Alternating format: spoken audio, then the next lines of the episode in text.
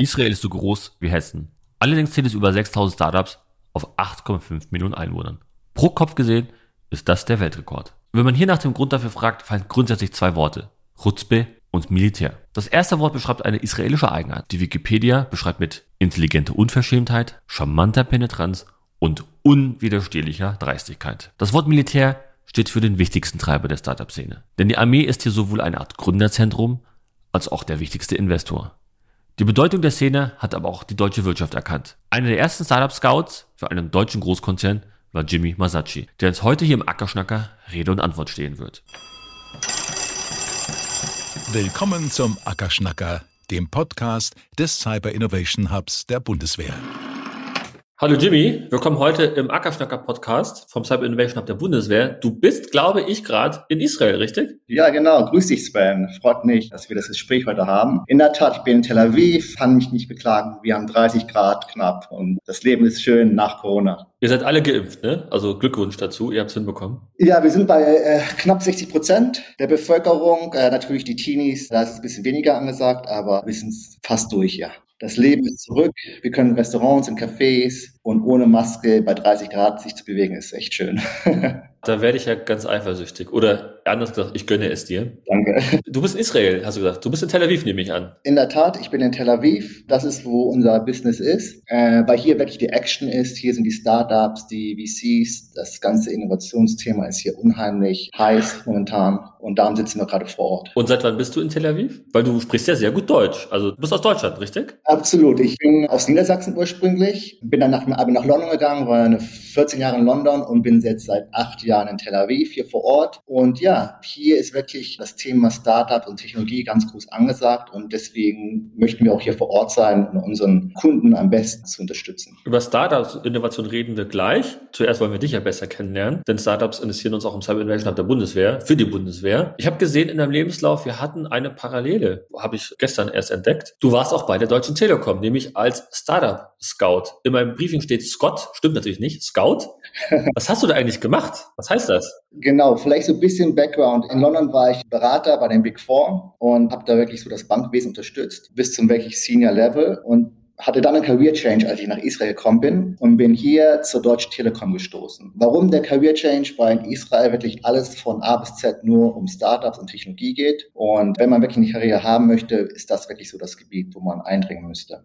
Habe mich dann zur Deutschen Telekom aufgemacht und habe hier das Scouting Innovationsmanagement gemacht für die Deutsche Telekom mit dem HQ in Bonn natürlich. Das waren unsere Kollegen. Und wir haben nach Technologien gescout, sowohl B2C als auch B2B, das heißt für T-Mobile und auch für T-Systems. Und mit Systems meinen wir auch deren Kunden. Das könnte jetzt im Automotivbereich sein oder im Retailbereich oder im Medizinbereich etc. Und dadurch haben wir wirklich einen sehr, sehr großen Einblick in Innovation bekommen, die Israel wirklich sehr aufbringen kann. Wie ist dann so der Prozess? Also ich war auch bei T-Systems, war auch oft dort in Tel Aviv zu einem sehr speziellen Thema, zu Cybersecurity und auch gescoutet. Wie läuft so der Prozess ab? Kommt ein Kunde von der T-System und sagt, ich habe x Milliarden auf dem Konto und will was ausgeben. Wie läuft so eine, ich sag mal, Due Diligence ab, um zu gucken, welches Unternehmen könnte vielleicht ein Problem lösen für ein deutsches Unternehmen? Wie, wie ist so der Ablauf bei euch gewesen generell? Ich glaube, da muss man unterscheiden zwischen Startups, mit denen man kooperieren möchte, also Partnering, mit denen man zusammenarbeiten möchte, deren Produkt für sich selbst nutzen möchte, oder Startups, in denen man investieren möchte. Ja, da gibt es verschiedene, glaube ich, Kategorien. Generell ist es so, dass entweder der Kunde, in dem Sinne ist es ein interner Kunde von der Telekom, Bescheid sagt, wir möchten A, B, C, also AI, IoT für einen bestimmten Bereich, oder sogar unsere Kunden von der T-Systems und sagen, hey, wir suchen nach bestimmten Lösungen für Retail-Bereich oder für die Medizintechnik. Und dementsprechend suchen wir dann gemäß den Suchkriterien nach den relevanten Startups. Das heißt, wir machen wirklich ein akkurates Matching, was wirklich Sinn macht für die Lösungen und für den Gebrauch dann intern beim Kunden. Das andere, was wir sehr oft sehen, ist aber dass der Kunde gar nicht weiß, was er will oder er kann sich artikulieren. Und das ist wirklich eine große Aufgabe und eine sehr, sehr wichtige Aufgabe gleich am Anfang vom Scouting-Prozess, wo wir wirklich den Kunden so ein bisschen educaten müssen. Was macht Sinn? Wie kann man wirklich die Innovationsthemen artikulieren, damit man auch das Richtige scoutet? Und dann bist du ja gewechselt und hast, glaube ich, nochmal den Sprung gewagt vom Angestelltenverhältnis, so salopp, ja, in die Selbstständigkeit. Jetzt hast du ein eigenes Unternehmen, was sowas relativ ähnliches macht. Gib uns nochmal einen Blick, was ihr da genau macht, was für so einen Kundenstamm ihr habt und Was mich auch super interessieren würde, ist, ihr seid ihr so eine Art Übersetzer auch zwischen den Welten, weil das ist durchaus was anderes. Ne? So ein großes Corporate aus Deutschland trifft auf, sag ich mal, ich meine das positiv, pushy israelische Gründer. Ne? Darauf kommen wir auch gleich noch, weil ich glaube, es ist kulturell total wichtig, das zu verstehen, wieso das so anders ist. Aber erzähl mal was zum aktuellen Unternehmen, wo du, glaube ich, auch Geschäftsführer bist. Genau, ich habe da Innovative Partners gegründet. Wir sind eine kleine Boutique-Firma, Experten äh, hier vor Ort in Israel die Firmen und Investoren aus dem Ausland, meistens aus der Dachregion, äh, hier in Israel repräsentieren. Wir helfen diesen Unternehmen oder Investoren Zugang zum israelischen Markt zu bekommen und äh, die relevanten Technologien zu finden. Unsere Kunden, ohne jetzt gewisse Namen zu nennen, sind Mittelständler, das könnten Unternehmen sein mit 250 Millionen Umsatz, aber auch an ganz am anderen Ende sind es Unternehmen, die wirklich so 40, 50 Milliarden Umsatz im Jahr machen. Wir sind Industrieagnostik, äh, weil wir halt gemerkt haben, wenn man das so viele Jahre schon macht, dass die Technologien von einem Sektor eigentlich auch für den anderen Sektor relevant sein können, obwohl das gar nicht so explizit bezeichnet wurde. Ja, und das ist eigentlich ganz interessant, weil man sich damit befasst, was wirklich der Mehrwert für die Lösung ist, für den Kunden, um das Problem zu lösen. Ich finde es total spannend, was du gerade gesagt hast, dieses Agnostische. Das geht so in Richtung Dual-Use Case, was wir auch in der Bundeswehr haben. Wir haben so einen Lichtteppich zum Beispiel entdeckt, der für Außendrehs benutzt wird von Filmcrews. Den kann man auch einsetzen für die Kommandostreitkräfte der Marine und zum Beispiel Verwundete zu verpflegen. Also super spannend. Israel ist ja relativ klein im Vergleich zu Deutschland, wenn man sich mal die Population anguckt und auch die Fläche. Was mich da wundert ist, diese Nähe also wie wichtig ist die? In Deutschland würde man eher nach einer Datenbank gucken und dann guckt man, oh, da sind meine Suchkriterien, die treffen jetzt drauf ein oder zahlen drauf ein. Oder wenn ich im europäischen Kontext denke, ich bin ja nicht vor Ort. Wie ist das bei euch vor Ort? Also wie kann ich mir das vorstellen? Gefühlt ist es anders. Ist es auch so? Und wenn ja, wie? Ja, absolut. Also vor Ort gerade in Israel passiert unheimlich viel über das Netzwerk, über das persönliche Netzwerk und über Leute, die man trifft und die Leute, die man auch weiterhin kennenlernt. Und auch aus dem Ausland kommen unheimlich viele Kunden, die wir dann in das Netzwerk einführen und die können das selber dann kennenlernen und die Dynamik ist einfach beeindruckend, weil man das aus Deutschland nicht kennt. Ja, also hier in Israel kann man sogar die Konkurrenz treffen über Dinner oder einem Meeting und in Deutschland wäre das ein absolutes No-Go. Man kann in Startup reingehen und sich die R&D-Prozesse anschauen und sogar Fotos machen. In Deutschland ist das ein absolutes No-Go. Ja, also es ist sehr, sehr informell hier und sehr, sehr warm. Und die Leute wollen wirklich mit deutschen Firmen oder Firmen aus der Dachregion generell zusammenarbeiten, weil die wissen, dass die halt sehr oft Weltmarktführer sind, auch wenn es kleine Mittelständler sind oder eben die großen DAX-Unternehmen, aber das sind halt Weltmarktführer in ihrem Gebiet. Und das ist unheimlich interessant für die israelischen Startups. Und das ist genau das, was wir machen, weil wir, wir kennen uns jetzt hier aus unser Netzwerk wird immer tiefer gehen. Und da wir auch Industrieagnostik sind, treffen wir auch öfters die ähnlichen Startup oder dieselben Startup wieder, aber für einen anderen Use Case. Ich glaube, das andere ist wichtig zu verstehen ist, die Kunden haben nicht immer einen spezifischen Use Case. Manchmal wissen die auch nicht, nach was die suchen, weil das ganze Innovationsthema ist relativ neu. Und da komme ich wieder zurück zu dem Punkt, wo man die ein bisschen so erziehen muss. Das ist so ein bisschen Education für den Kunden. Was macht Sinn? Was ist der Trend?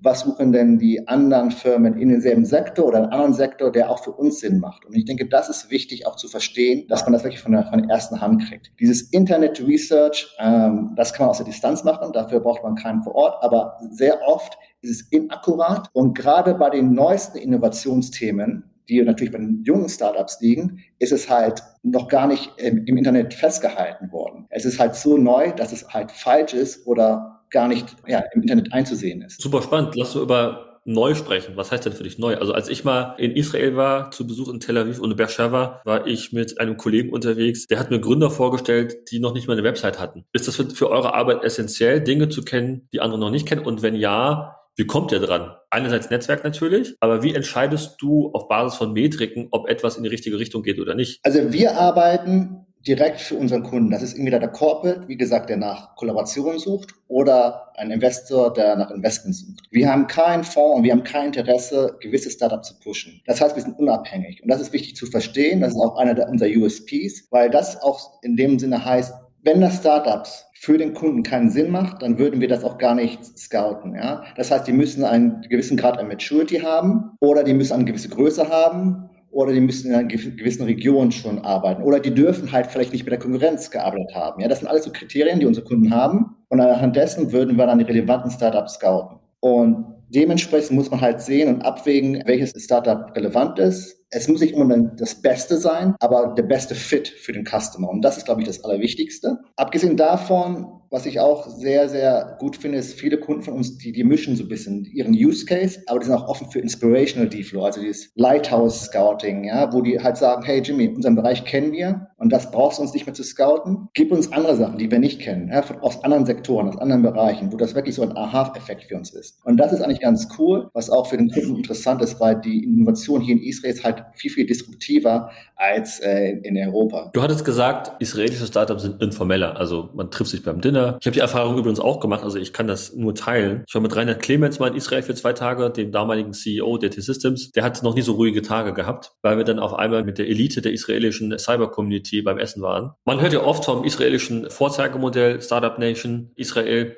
Was macht denn deiner Meinung nach vor allem mental israelische Gründer und Gründerinnen eigentlich so stark? Ja, ich denke, das hat viele Aspekte. Ich glaube, das eine ist erstmal generell das System hier in Israel bietet wirklich jungen, talentierten Leuten ganz früh schon Zugang zur Digitalisierung und zum Erwerb von neuen Skills. Das fängt bei der IDF, Israeli Defense Forces an, also beim Äquivalenten von der Bundeswehr. Da sind wirklich Teenies, sogar noch im Highschool-Alter, werden von den Elite-Units angeworben und werden an Computer nahegebracht und an, an Coding und Programmieren und AI etc. etc. Cybersecurity ist natürlich ein riesiges Thema und die werden in die Thematik rangebracht und nach dem Ende der Highschool oder nach der Uni dann geht das dann eigentlich weiter in der Armee. Aber vor der Uni, wie ihr wisst, müssen die jungen Leute, die Mädchen zwei Jahre, die Jungs drei Jahre zur Armee. Und die Armee ist nicht so wie im traditionellen Sinne so, so Panzer und Maschinengewehr. Das ist eher selten. Was eben öfter ist, ist, ist eben die Cyber-Units. Also da ist wirklich diese Elite-Unit, da gibt es einige, aber die eine heißt 8200. Das ist wirklich so eine Elite-Unit, wo die jungen Menschen das Programmieren kennenlernen und dann auch in, in verschiedene Themengebiete gehen, entweder in, in Spying oder Cybersecurity, AI etc. etc.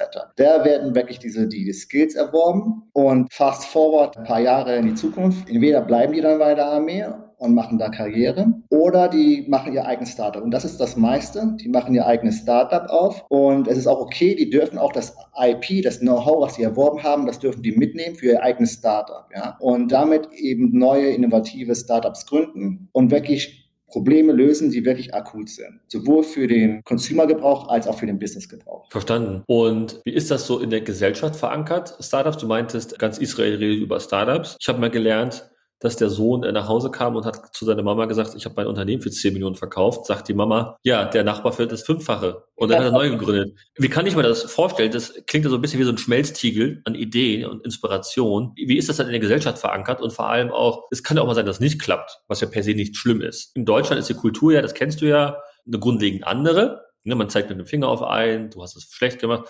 Wie ist das in Israel? Ja, also das ist in der Tat sehr anders hier. Ich meine, wenn du dir meinen Lebenslauf auch anschaust, am Anfang oder bis jetzt sind es eigentlich nur große Firmen, Blue Chip Unternehmen, die ich im Lebenslauf habe. Und jetzt war es eben ja, eigenständiges. Und in Israel ist es genauso, wie du richtig gesagt hast. In Deutschland ist es mehr, oh, geht zu einer großen Firma, am besten DAX-Unternehmen, weil es halt weniger Risiko ist. Also es ist echt diese Risikobereitschaft, die die Deutschen wirklich eingeimpft haben. Und dazu zähle ich mich auch, muss ich ehrlich sagen, dass man halt ein risikofreies Leben haben möchte. Und das gehört auch damit ein Arbeitsplatz hinzu. Und in Israel ist eher so, die Gehälter sind relativ niedrig und hier gibt es keine großen Unternehmen. Wir haben hier keine weltweit großen Unternehmen. Ich glaube, die größten, würde ich sagen, ist vielleicht Teva Pharmaceuticals, die kennt man, oder Elbit und Raphael, aber sonst wirklich, es gibt hier keine weltweit großen Unternehmen. Das nächste, was jetzt neu ist, das waren aber Startups, ist Checkpoint im, im Cybersecurity-Bereich und natürlich Mobileye. Die wurden jetzt von Intel aufgekauft, aber das waren alles Startups. Und viele dieser neuen Startups sind jetzt auf der Nasdaq gelistet und die würden dann halt zu Unicorns oder eben größer. Das passiert jetzt unheimlich viel. Aber nochmal zurück zur Frage. Es ist wirklich so, dass man hier unheimlich viel Risikobereitschaft hat, weil man, glaube ich, auch in so einem Klima lebt, wo unheimlich viel Dynamik ist und unheimlich viel Risiko ist. Auf jeder Ebene, auf der sozialen Ebene, der politischen Ebene und der wirtschaftlichen Ebene hat man hier einfach keine Möglichkeit, hier fünf Jahre in die Zukunft zu schauen, weil man nie weiß, was passiert. Und äh, man ist bereit, das Risiko einzunehmen. Und wenn man auf die Nase fällt, ist es auch okay. Das heißt, die jungen Leute machen wirklich ihr Startup auf und äh, versuchen, was zu gründen. Und wenn es nicht klappt, dann ist okay. Dann lernt man daraus und man macht ein neues Startup auf. Das ist wirklich der interessante Punkt. Und die Opportunity Cost ist halt relativ gering, weil diese Lehre halt geringer sind. Das war, glaube ich, vielleicht bis vor drei Jahren wirklich so. Momentan ist es wirklich so, dass hier alles im positiven Sinne explodiert. Also die Saläre sind unheimlich viel gestiegen und die Exits und die erfolgreichen Startups hinsichtlich Volumen sind auch gestiegen. Die ganzen großen amerikanischen Tech-Unternehmen, aber auch die deutschen DAX-Unternehmen sind fast alle hier vor Ort. Und wenn die Googles und Amazons und Apples hier ein, ein Office eröffnen und Intel schon seit 40 Jahren ein R&D-Center hat und ein neues R&D-Center jetzt letzte Woche angekündigt hat zu eröffnen. Das heißt, die Saläre werden weiterhin steigen und sind sehr, sehr competitive, auch im Vergleich zu Europa und Amerika. Das heißt, hier hat man keinen Discount, ja, hier gibt es keinen Cheap Labor. Und, und die Startups, die hier gegründet werden, um vielleicht das nochmal abschließend zu erwähnen, während Corona sind die Zahlen explodiert. Es ist verrückt, was hier abgeht im positiven Sinne. Wir hatten letztes Jahr ein Investment von 10 Milliarden US-Dollars in, in Startups in Israel. Das war während Corona. Das ist mehr als 10 Prozent Increase zum Vorjahr. Im Vergleich zu halten, in Deutschland wurden 2020 knapp 4 Milliarden eingesammelt. Ja, äh, man darf nicht vergessen, dass Israel von der Einwohnerzahl knapp ein Zehntel von Deutschland ist. Das heißt, die Zahlen sind enorm, man kann es gar nicht begreifen. Um nochmal eins draufzusetzen, in Q1 dieses Jahr gab es einen weiteren Rekord, waren es ungefähr 5,3 Milliarden, die eingesammelt wurden. Also es ist unglaublich. Und und im April, also diesen letzten Monat erst, dieses Jahr, waren 2,3 Milliarden. Ja? Also es ist unglaublich. Man, man kann es gar nicht begreifen. Es ist, es ist verrückt, was hier abgeht. Und wie gesagt, man muss das alles im Kontext und Vergleich setzen. Ja, das ist ein Zehntel der Einwohnerzahl von Deutschland. Und hier wird nichts produziert. Hier ist alles wirklich IP, es ist Skills, es ist ein softwarelastiges Land. Ich fasse das mal so zusammen, für mich jetzt auf der Metaebene, und das sage ich gerne auch im Cyber-Hub ganz gerne, so eine Sense of Urgency ist ja in Israel anscheinend gegeben. Ist das richtig? Also dieser Druck, etwas erreichen zu müssen, weil man es halt vielleicht nicht so gemütlich hat, in Anführungszeichen, wie in Deutschland, weil es halt, wir können Autos bauen, wir können dies und das, ne? Aber in Israel ist das anscheinend anders, so wie ich das vernehme. Ja, genau. Also hier, wie gesagt, hier gibt es keine Fabriken, man, hier gibt es wirklich nichts, was man baut. Hier ist alles softwarelastig. Also wirklich Intellectual Properties und das sind die Skills, ja. Und die Skills wie gesagt, die lernen die jungen Leute weg im jungen Alter und die werden nur verbessert über den Lebensraum hinweg. Und auch, wie gesagt, dass auf die Nase fallen, wenn etwas nicht gut läuft. Ich kenne ein VC, das investiert nur in Startups, wo die Founders CEO Entrepreneurs sind. Das heißt, die haben schon ein Startup gehabt und es ist okay, wenn es auf die Nase fällt. Und wir investieren nur in dich, wenn du daraus gelernt hast und ein neues aufgemacht hast. Also das ist wirklich sehr interessant, wie die denken. Und das ist halt sehr anders als in Deutschland. Ne? Da wird man, ja, wie du gesagt hast, mit dem Finger auf dich gezeigt und äh, es ist sehr unangenehm, wenn man auf die Nase fällt in Deutschland. Ja. Hier ist es halt sehr, sehr dynamisch und, und sehr anders, ja, wie, wie, die Leute hier an die Sachen rangehen, weil man muss wirklich out of the box denken. Es ist einfach ein problematisches Umfeld manchmal, aber selbst in Zeiten von Krisen oder von Konflikten, wenn ihr das in den Nachrichten hört, der Investment Index oder der Confidence Index, den KPMG jetzt hier herausbringt, der ist immer stabil geblieben. Der ist nie wirklich gefallen. Der ist um 0,1 Prozent gefallen oder sowas, aber nie wirklich extrem gefallen. Der ist immer auf einen einer der höchsten Levels im Vergleich zu, zu den USA oder äh, Südkorea. Also wirklich einer der Top-Level immer. Also das heißt, Mindset ist das A und O am Ende des Tages. Dann kommt das Kapital würde ich mal behaupten, weil Mindset ermöglicht hat Dinge, die man vielleicht vorher nicht sich ausgedacht hat. man traut sich vielleicht auch ein paar Dinge. Jetzt würde ich gerne mal ein bisschen in die Richtung der Zusammenarbeit zwischen Startups und Militär sprechen. Du hattest das schon erwähnt. Das ist sozusagen die Art Kaderschmiede. Da wird man sehr jung entdeckt und wird herangeführt an das Thema Programmierung, Cybersecurity, Offense und Defense. Du hast auch gerade gesagt, die IP davon behalten. Das finde ich ganz erstaunlich. Ja, ich glaube, in Deutschland, Europa wäre das eher No-Go vielleicht. Wie ist da dieser Prozess? Also, ich stelle mir das immer so vor, sobald ich mal in dieser Elite-Unit war, kriege ich Geld, weil es ein Prädikat. Gibt es einen Prozess zurück? Also wie profitiert das Militär von Startups? Wie ist es dort? Hast du da Erfahrungen sammeln können? Also in der Tat, es ist wirklich so eine MBA-Klasse fast, ja, diese Elite-Units, wo man wirklich das Netzwerk hat und das Know-how und man ist so ein Kreis, in so, so, so eine Familie integriert, die man Leben lang hat. Und wenn man dann ein Startup gründet und dann auch nach dem Funding geht, man kennt sehr oft schon die VCs, weil die davor in der Armee waren oder ein Offizier von irgendwem waren und man hat einfach schon die Beziehung das Netzwerk aufgebaut. Ja? Also das macht sehr, sehr vieles leichter wenn man aus Israel ist, wenn man halt die ganzen Leute kennt und das Netzwerk hat. Die Startups, die dann einen Exit haben oder live gehen und relevant sind für die Armee, die schließen ganz normal Verträge ab mit der Armee. Natürlich ist es dann sondiert gemacht, aber es ist relativ problemlos, ja. Und sehr oft ist halt vielleicht auch die Technologie relevant für ein anderes Thema, aber dann übernimmt die Armee die Technologie und passt es für ihre Bezüge an. Ist das so, dass das Militär als Ankerkunde dient für die Startups? Habe ich das richtig verstanden? Als großer Auftraggeber? Also sagen wir, nimm mal einen Schritt zurück. Generell, wenn man sich das weltweit anschaut, auch jetzt in den USA. Äh, viel Innovation kommt durch die Armee, weil die Armee das Funding hat. Ja, ob wir jetzt Drohnen oder Kammertechnik denken oder AI, es kommt ja alles eigentlich aus der Armee oder vieles kommt aus der Armee. Gerade auch Cybersecurity, ja, das ist ein riesiges Thema und das, das wurde ja alles, glaube ich, von der Armee initiiert. Das heißt, die Armee ist, glaube ich, am Anfang wichtig, aber dann, um wirklich exponentiell zu wachsen, ist es halt B2B, ganz klar B2B. Und da ist Amerika der erste Ansprechpartner, weil man hier nur einen Markt hat von neun Millionen Menschen, also man hat gar keinen Markt. Man geht gleich an Amerika. Das sieht man dann oft, dass die Startups den Headquarter nach Amerika bringen, für Marketinggründe, aber AMD bleibt sehr, sehr oft in Israel, weil hier die, die Skills sind und die Musik hier abgeht. Und nach Amerika ist dann sehr oft jetzt natürlich China und Asien und dann gleich Europa. Und dann ist es natürlich UK und Deutschland. Und dann muss man, glaube ich, noch ein bisschen differenzieren, um welche Industrie es geht. Wenn wir über Automotive denken, ist es, glaube ich, Deutschland gleich an erster Stelle. Und da passiert ja unheimlich vieles mit autonomes Fahren und gerade mit Mobileye. Aber wie gesagt, das Interessante in Israel ist auch, dass es sehr, sehr breit gestreut ist. Also alle Industrien sind hier wirklich relevant. Wenn wir jetzt für Medizintechnik denken oder Agritech, also Agrarwirtschaft ist super relevant, Retail, sehr interessant. Industrie 4.0 natürlich auch. Also wirklich, es ist wirklich sehr beeindruckend, dass wirklich so viele Industrien aus einem kleinen Land an Relevanz gewinnen. Inwieweit hilft denn diese, du hattest es gerade gesagt, dieser Druck, da der Markt, der in Israel nicht groß genug ist, muss man ja schnell in die USA. Das ist ja der erste Markt, das habe ich auch gelernt, als ich bei der Telekom war. Ne? First Market Entry US, as soon as possible, ja, sagt man ja. Da ist ein Druck anscheinend. Verändert sich das Produkt dadurch auch? Also wird der Gründer paranoider, schneller dadurch, weil er sagt, ich muss jetzt nach Israel? Hilft das? Dieser Sense of Urgency wieder? Ja, also in der Tat, da hast du, glaube ich, recht. Du brauchst ein Produkt, das wirklich viele Leute ansprechen kann. Und wenn man gleich in die Staaten geht, hat man 350 Millionen Einwohner und es ist alles auf Englisch. Das heißt, der Markt ist unheimlich groß. Und er ist auch sehr, sehr differenziert, weil du hast verschiedene Konsumenten, verschiedene Businesses, verschiedene Größen wirklich. Und das ist wirklich auch so ein Erfahrungswert, den man dann gewinnt. Natürlich wäre das ein Produkt für Europa Europa, wenn man nach Deutschland geht, auch angepasst, weil halt die Kultur anders ist, die Konsumenten sind anders, die Businesses denken sehr, sehr anders. Zum Beispiel Datenschutz ist ein riesiges Thema in, in Europa.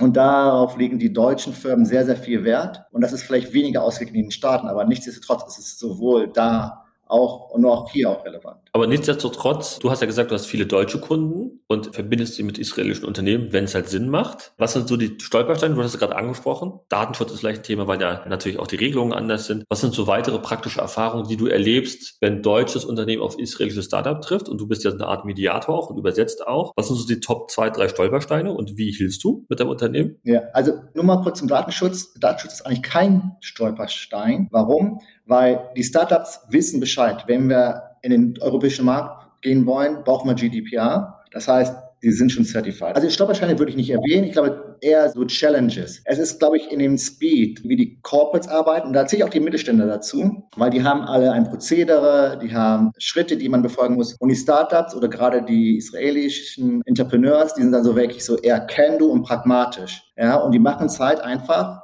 mit dem richtigen Resultat. Aber wie man da hinkommt, ist eine zweite Frage. Das ist nicht so relevant für die. Und da gibt es öfters mal, glaube ich, so äh, verschiedene Meinungen. Also es ist eigentlich ein positiver Challenge. Du hast gerade die Gründer angesprochen und ich habe das in meinen Notizen. Was ich gelernt habe und was ich total spannend finde, israelische Gründer, und das meine ich gar nicht negativ, eher positiv, sind extrem pushy. Also ich habe gelernt, man verkauft dem Unternehmen als israelisches Startup die 150%-Lösung, obwohl man bei 80% ist. Woher kommt das? Und wie kriegen sie es doch hin? Das ist ja das Erstaunliche. In Deutschland ist ja komplett anders. Äh, also ich muss ganz ehrlich sagen, ich finde es auch nicht gut und das ist so ein bisschen unser Job hier, wenn wir mit unseren Kunden das zu mediaten, weil die Deutschen sind ja sehr, sehr korrekt und sehr, sehr wahrheitsgetreu und die Südländer sind so ein bisschen, ja, ja, ist ja nicht so wichtig, ne? aber ich glaube, das ist auch unser Job wirklich, dass wir mit den Startups wirklich Tacheles sprechen und denen sagen, hey, so geht das nicht oder was ist wirklich hier Sache, damit wir das wirklich für unsere Kunden übersetzen können, ja, weil die hören was, aber die meinen was anderes und das ist wichtig, das ist ein wichtiger Punkt unseres Jobs. Warum die das machen, du, ganz ehrlich, ich glaube, das ist so ein bisschen die Kultur, das ist so die Chutzpe. Ich denke, das ist auch so, so ein deutsches Wort, so ein jiddisches Wort. Das heißt, ist eigentlich so, wenn man das übersetzt, heißt das so, es ist eine, eine Frechheit, äh, was zu tun, was man eigentlich nicht normalerweise tun würde, ja. Ein bisschen längerer übersetzt, aber das ist so sinngemäß die Übersetzung. Das heißt, die haben einfach so die Eier sozusagen, das zu machen oder so ein bisschen zu übertreiben und die finden dann einen Weg, das auch dann zu erreichen. Vielleicht ein bisschen später als geplant, aber die finden dann meistens einen Weg, weil die wissen, das ist ihre Reputation. Und eigentlich nicht nur ihre Reputation, die dahinter steht, eigentlich von den ganzen Startup Nation Israel Reputationen. Das heißt, man darf damit auch nicht mit Feuer spielen. Ich glaube, das ist ja vielleicht auch das positiv zumindest ein extrem wichtiger Antreiber, weil wenn man etwas versprochen hat, muss man es auch liefern. Das kann ja durchaus ein Katalysator sein. Und wir im Cyber Innovation Lab müssen natürlich auch prüfen, ob die Dinge, die da versprochen werden auf dem freien Markt, auch wirklich funktionieren. Ja, absolut. Und ich meine, das Interessante ist auch so zwischen Deutschland und Israel. Die Deutschen sind sehr, sehr direkt und die Israelis sind auch sehr direkt. Das heißt, in den Meetings und den Gesprächen, das ist etwas, was ich sehr oft höre von unseren deutschen Kunden, die lieben es im Vergleich zu den amerikanischen Startups, weil die israelischen Startups halt super direkt sind und die sagen halt, wie es ist, ohne das nett zu formulieren. Und wenn man in Amerika ist und in Silicon Valley und sich das Startup da anschaut, dann ist es eher so ein bisschen, ja, so wischiwaschi, aber nicht zum Punkt. Und das ist was, was die Deutschen sehr, sehr mögen hier, dass man wirklich gleich zum Punkt kommt und weiß, was Sache ist. Verstanden. Dann noch ein paar abschließende Fragen. Und zwar, was glaubst du, kann denn die deutsche Bundeswehr vom israelischen Militär lernen in der Zusammenarbeit mit Startups? Ja, ich denke, Pragmatismus ist ein großer Punkt und dass man sich auch was traut. Ja, man traut externe Stakeholders in die Bundeswehr mit reinzubringen. Ja, das ist vielleicht immer so, oh, das ist Geheimnis oder man darf das nicht teilen und wir wissen nicht. Aber man muss sich halt was trauen. Und ich denke, äh, so ein Innovationshub, das ein bisschen so ein Brückenbauer ist zwischen der Bundeswehr und der Startup-Welt und den VCs, aber auch in Zusammenhalt mit der Regierung zusammenarbeitet, könnte sehr interessant sein und wirklich Mehrwert generieren, weil die ein bisschen unabhängiger agieren können als die Bundeswehr per se und auch wirklich so, so eine andere Mentalität haben müssen. Es ist wirklich so eine Can-Do-Mentalität, wo man halt mal Sachen macht und wenn man auf die Nase fällt und es nicht klappt, dann ist okay, man lernt dann daraus. Ja. Lessons learned, glaube ich, ist ein sehr, sehr wichtiges Thema. Und das ist wirklich was, was wirklich zum Vorteil sein kann. Man sagt ganz gerne, das war einer meiner ersten Sätze, die ich hier gelernt habe, lieber um Entschuldigung bitten, als um Erlaubnis fragen. das treibt uns im Cyber Innovation Hub an. Ich glaube, nur so geht es, ja. nämlich Dinge umzusetzen und dann zu schauen, in welche Richtung es geht und mal auch sich einzugestehen, dass es vielleicht nicht funktioniert. Was mich nochmal persönlich interessieren würde, wo siehst du dich denn in zwei, drei Jahren? Oder was erwartest du vom Leben? Die Welt ändert sich ja gerade sehr. Ja, absolut. Und ich glaube, gerade mit Corona oder wegen Corona hat das Thema Digitalisierung total an Fahrt gewonnen. Und das beschleunigt sich nur noch. Und ich glaube, die Nachfrage nach innovativen Startups wird nur steigen. Und da sehe ich halt glücklicherweise noch viel, viel mehr Arbeit auf uns zukommen, wo wirklich deutsche Unternehmen helfen können, wirklich mit israelischen Startups zusammenzuarbeiten, die relevanten Technologien zu scouten und den wirklich auch bei der Implementierung zu unterstützen können. Ich denke, das wird an ja, Fahrt gewinnen, gerade weil man jetzt auch gemerkt hat wegen Corona, man muss digitalisierter sein um wirklich auch arbeiten zu können, wenn es mal nicht so glatt läuft. Das andere, was momentan passiert, ist halt mit der Golfregion. Das hat sich auch geöffnet und da sehen wir auch unheimlich viel Demand. Was heißt die Golfregion als Kunde, jetzt für israelische Startups? Ist das damit gemeint? Absolut, weil der Abraham Accord wurde jetzt im Oktober unterzeichnet von UAE, von den Vereinigten Arabischen Emiraten, Bahrain und ein paar anderen Ländern. Und es passiert unheimlich viel jetzt schon. Nach ungefähr einem halben Jahr sind Verträge abgeschlossen, Austausch passiert und das ganze Thema Innovation und, und Tech Hub ist super relevant für die auch. Hast du so ein paar Geheimtipps so an Startups, wo die Bundeswehr sich mal das angucken sollte oder Themen, wo du denkst, wow, lieber Cyber Innovation Hub, Guckt euch das mal an. Meinst du in Israel, relevanten Startup? Genau, in Israel. Hast du da was? Ja, absolut. Also ich denke, nochmals, wir sind so aufgebaut, dass wir wirklich unseren Kunden zuhören und denen die Lösungen bringen, die die wirklich benötigen. Das heißt, ich müsste mehr verstehen, was ihr braucht. Ich kann es natürlich ausdenken, ja. Ich meine, ich weiß, was die Bundeswehr macht. Aber es ist wirklich so, dass wir spezifisch nach euren Bedürfnissen scouten würden. Und das ist was wirklich, wo wir auch unterscheiden, weil viele machen so Copy-Paste aus ihrem Fund oder aus einem Datenbank hier, nimm das mal. Aber wir sind wirklich so andersrum gepolt, dass wir wirklich für unsere Kunden arbeiten und entsprechend dann scouten würden. Aber generell würde ich sagen, weil die IDF hier so groß aufgestellt ist und alles von der IDF kommt, glaube ich, sind sind unheimlich viele Parallelen zu finden und da gibt es sicherlich sehr, sehr viele Anknüpfungspunkte für euch auch. Das Schöne ist ja am Cyber Innovation Hub der Bundeswehr, wir bedienen ja das komplette digitale Spektrum der Bundeswehr oder das Portfolio, wie man sagt. Also wir sind nicht nur auf Cyber beschränkt, das ist eher ein kleinerer Teil, wenn man ehrlich ist, sondern wirklich alles von, ich sage immer, Digitalisierung von Putzplänen ja, bis zu VR, AR-Technologien, ja, komplett breit aufgestellt. Das ist das Spannende, glaube ich, an einem Job, den wir hier haben. Ja. Daher jeder, der vielleicht Reservedienstleistender ist, Aufruf jetzt an alle, Call to Action, sage ich immer, der muss immer am Ende sein, wenn ihr Reservedienstleistender seid und Dinge schnell umsetzen wollt und in der Bundeswehr und in anderen Bereichen des Public Sectors nicht Jahre warten wollt, bis etwas zu Leben erweckt wird, kommt zu uns. Wir haben offene Stellen.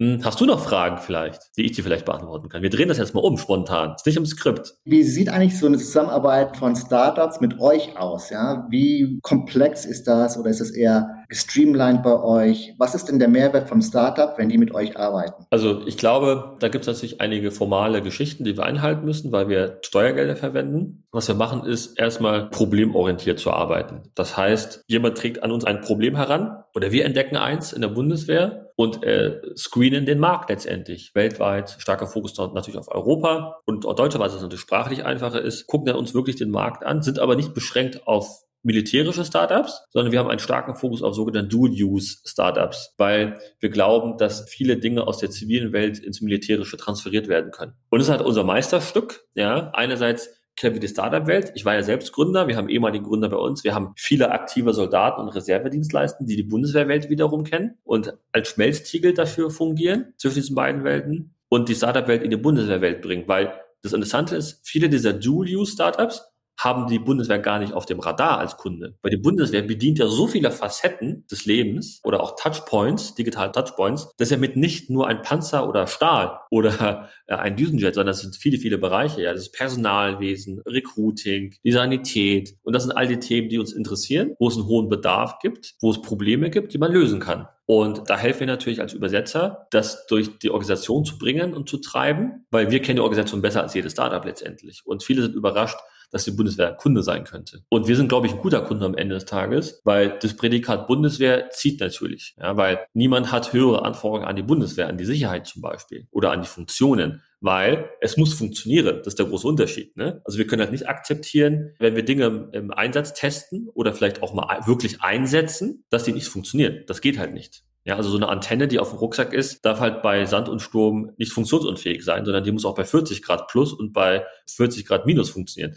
Ich glaube, das ist der große Unterschied. Das macht die Startups aber am Ende besser, ja, weil unsere Anforderungen so hoch sind und wir so genau und fokussiert sind in dem, was wir tun wollen und kommunizieren, entsprechend hilft das den Startups wirklich hochgradig gute Produkte zu entwickeln. Ich hoffe, das beantwortet deine Frage ein Stück weit. Absolut, danke dir.